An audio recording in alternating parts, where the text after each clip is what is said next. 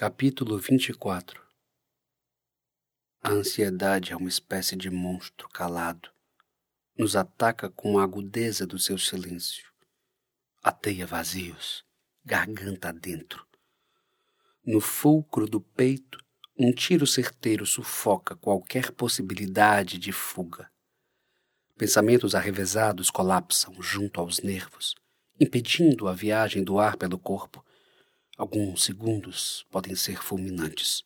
Um preâmbulo para a morte ou a vida em apoteose. Eu, em estado de ansiedade nas últimas noites, o sono se prontificava em aparecer apenas quando se aproximava o nascimento do dia.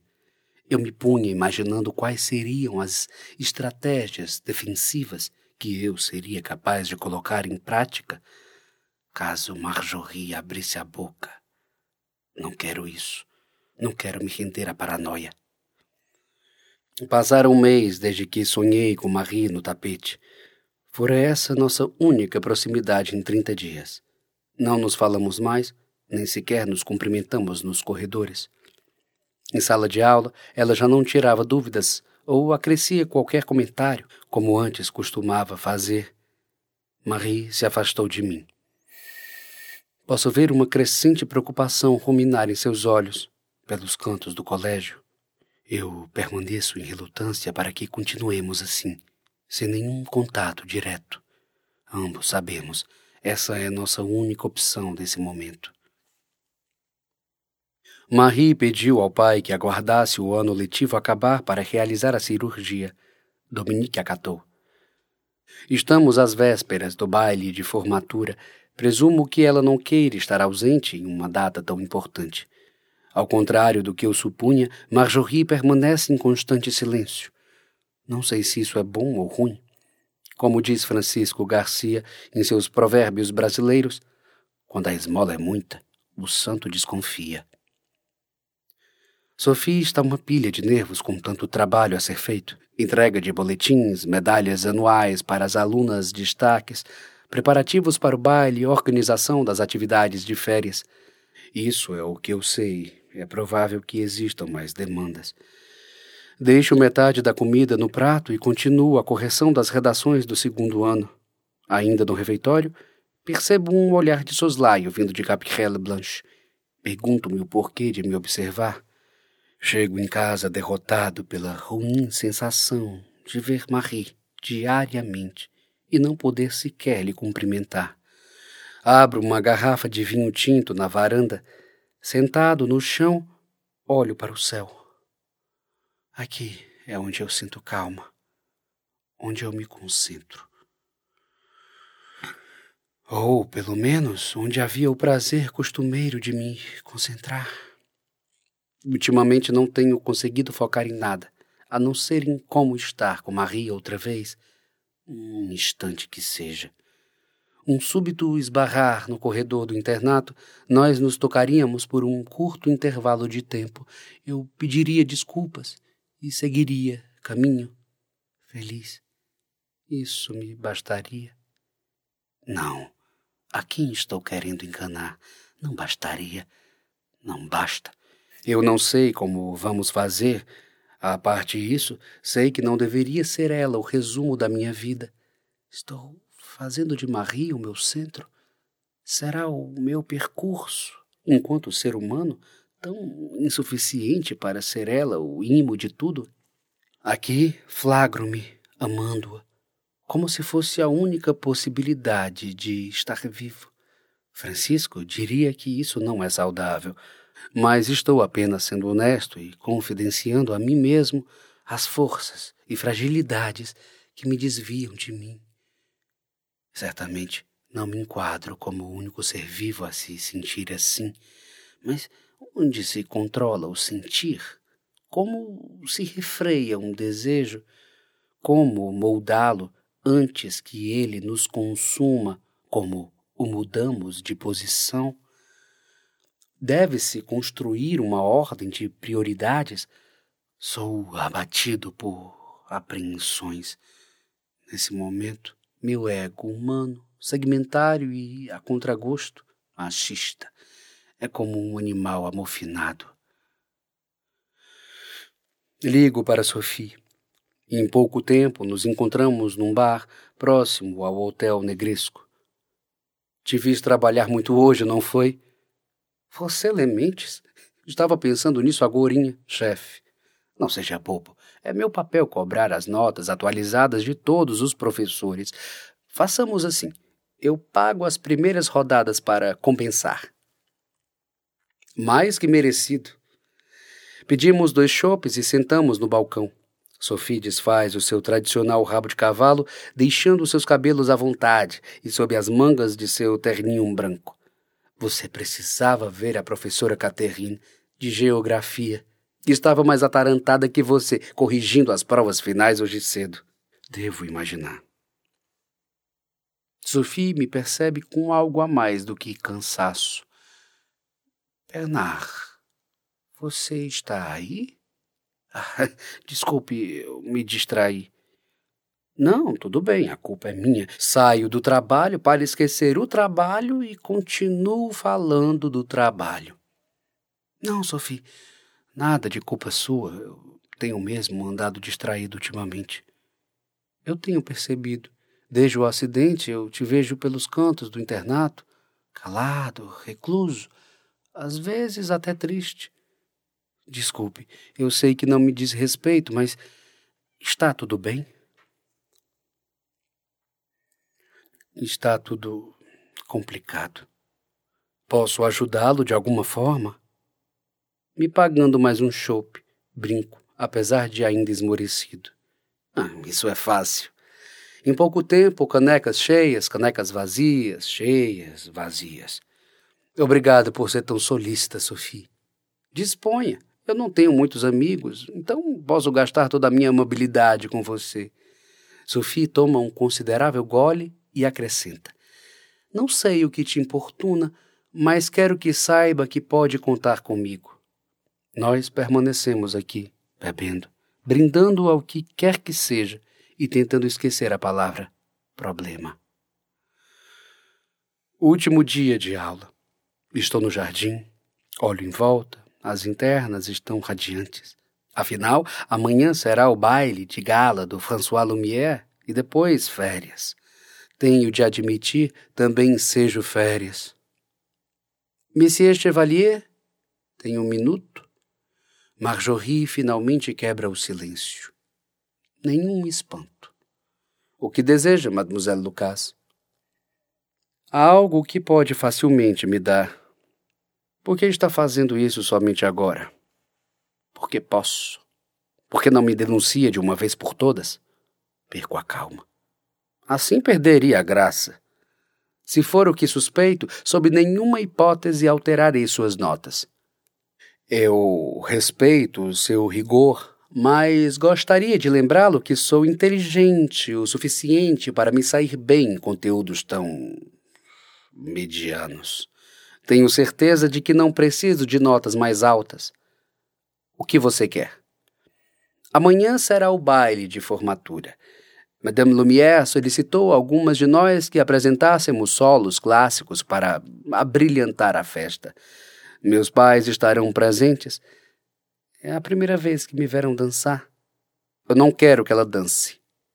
Infere, convicta de que atenderei à chantagem. Seus olhos exibiram um fulgor que nunca vi antes, enquanto falou dos pais. Ah, você só pode estar brincando. Acha que estou brincando, senhor professor? Um olhar ardiloso nasce em sua face. Por que isso? Por que esse ódio repentino por Marie? Não se trata de ódio. Trata-se de justiça. Ela sempre foi a primeira em tudo. Todos os anos, coreógrafos influentes de dança francesa são convidados para os eventos do François Lumière. Pais, funcionários, todos a veem. O coitadismo dela sempre a evidenciou diante de tudo. Sempre a priorizaram. Nas aulas, nas opiniões, nas coreografias. Não suporto essa pena atrelada à bajulação por todos do colégio. Marie tem tudo aos seus pés, não por mérito, mas por oportunismo. Do que você está falando, Marjorie? Como pode se referir à deficiência de alguém como oportunismo? Definitivamente não a conheço. De onde surgiu esse olhar ignóbil no seu rosto? Impedi-la de dançar. Eu não posso fazer isso, e mesmo que pudesse, jamais faria. Tudo bem, devo informá-lo então para que se prepare. Amanhã será matéria em todos os jornais de Nice. Professor abusa de aluna deficiente. Engulo no seco as terríveis palavras metralhadas a sangue frio. Respondo, tentando manter a calma.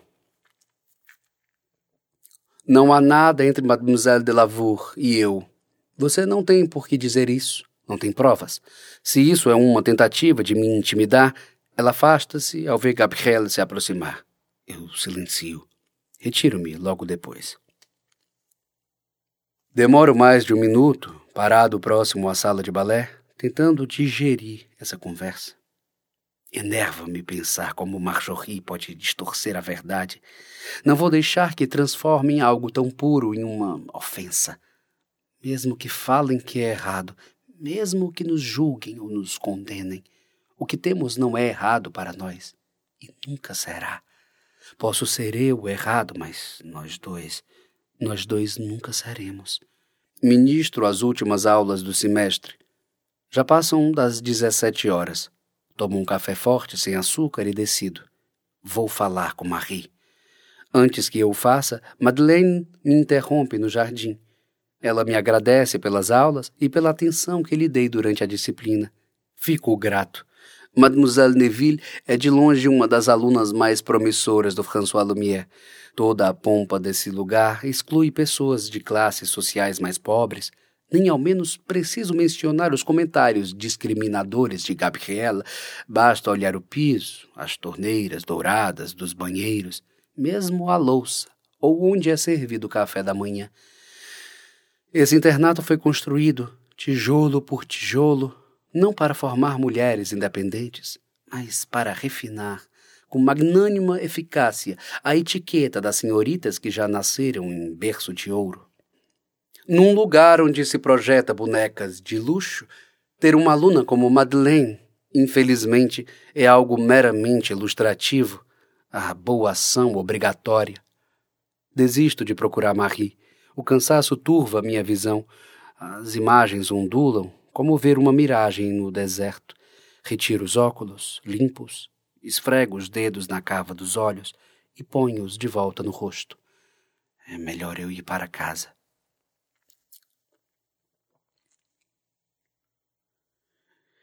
Mesmo instável, com as ameaças, não me tomo por vencido. Bebo dois copos cheios com água antes de me deitar. Assumo uma posição de confronto e prometo a mim mesmo não me deixar intimidar. Se ela contar, será a minha palavra contra a dela. Acordo agitado. Tive pesadelos consecutivos. Em todos, Marjorie contando de todas as formas possíveis sobre meu caso com Marie para Madame Lumière. Saio de casa sem tomar café. Alugo um smoking e vou à barbearia, no centro, cortar os cabelos. Caminho pela promenade do Paillon por quase uma hora, tentando tomar fôlego. São 18 horas, pontualmente. É o começo de uma noite que não faço ideia de como irá acabar.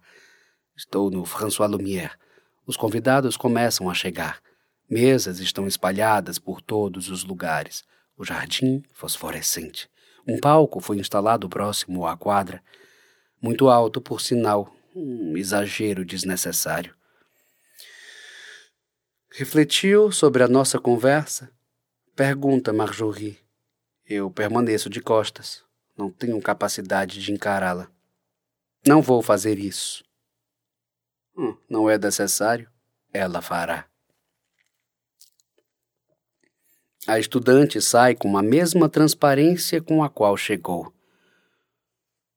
Basta. Eu vou falar com Marie. Esta falta de comunicação só está nos prejudicando.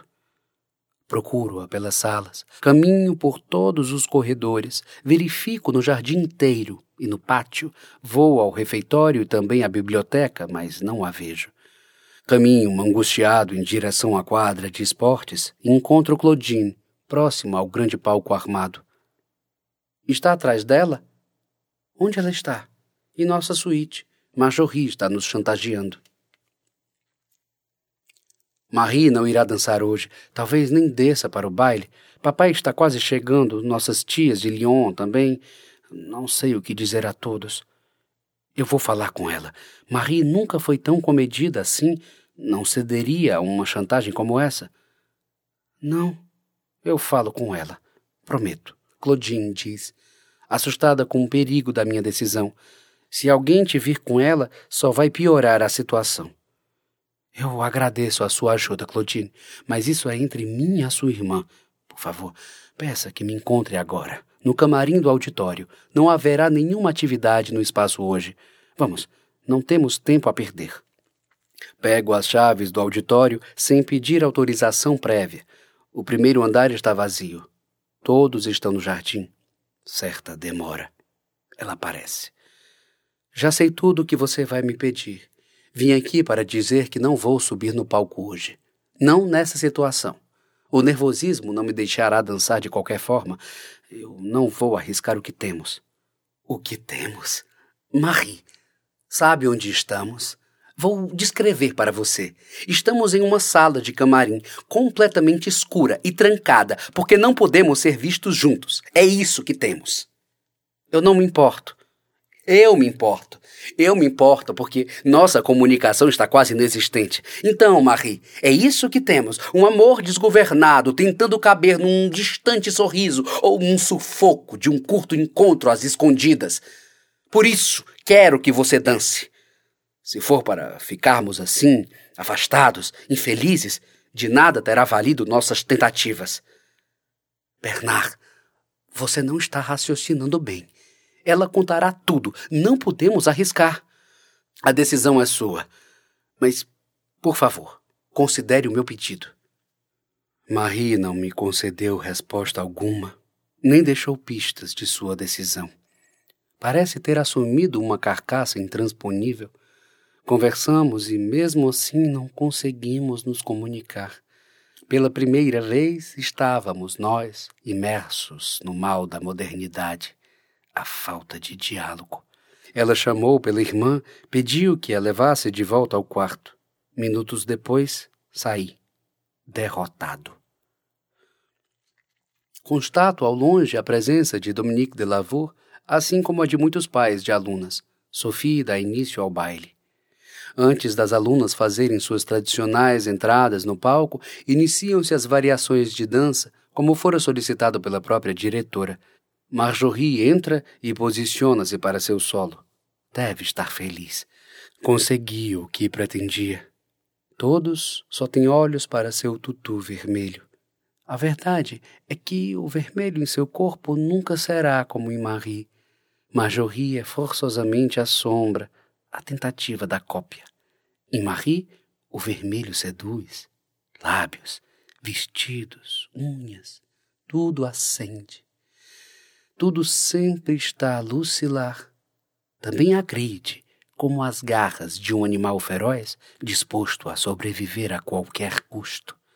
Em Marjorie, o vermelho sangra, se derrama em pequenas doses de sofreguidão, mais do que rivalidade.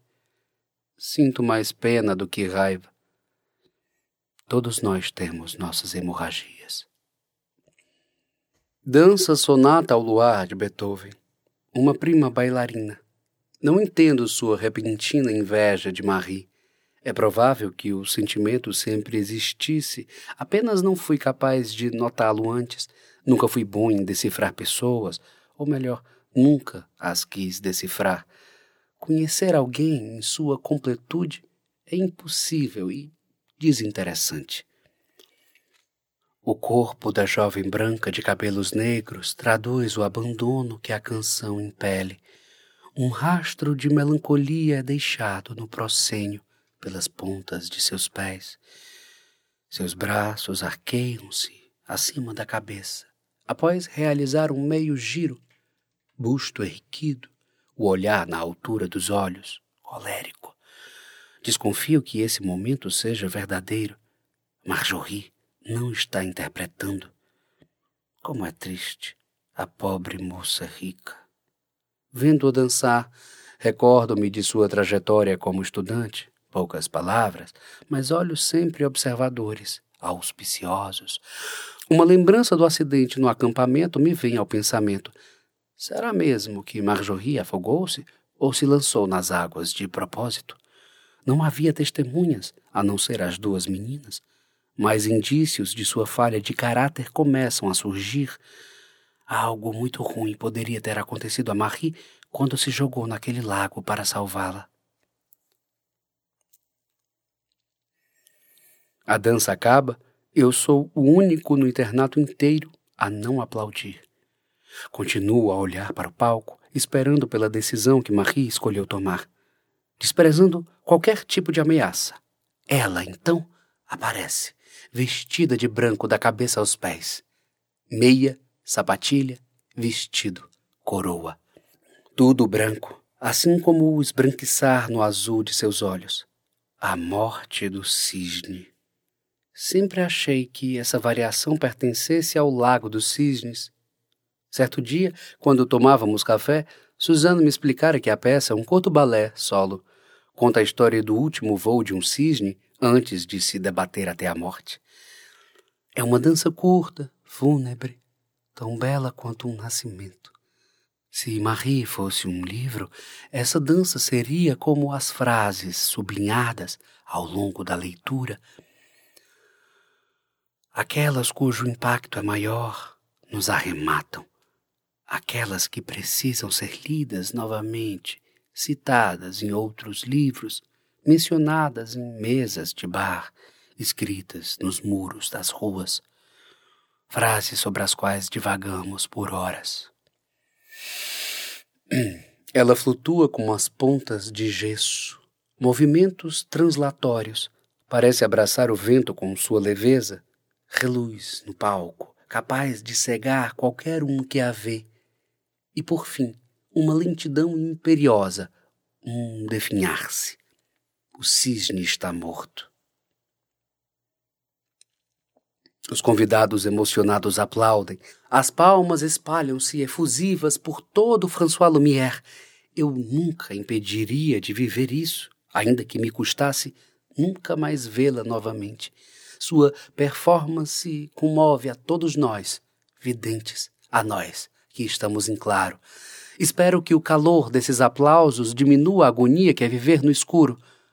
Ou o contrário, desejo que toda a intensidade externalizada por Marie nos torne capazes de aguentar o caos, de enxergar o mundo. Ela agradece, também emocionada. No fundo, eu sabia, não é de sua índole desistir. Meu devaneio é interrompido ao ver Marjorie subir novamente ao palco. Espanto-me imediatamente ao vê-la ir atrás de Marie. De repente, um instinto inevitável, um mau presságio me faz sair às pressas. Marie! Marie! Grito por seu nome desesperadamente, correndo ao seu encontro. Não!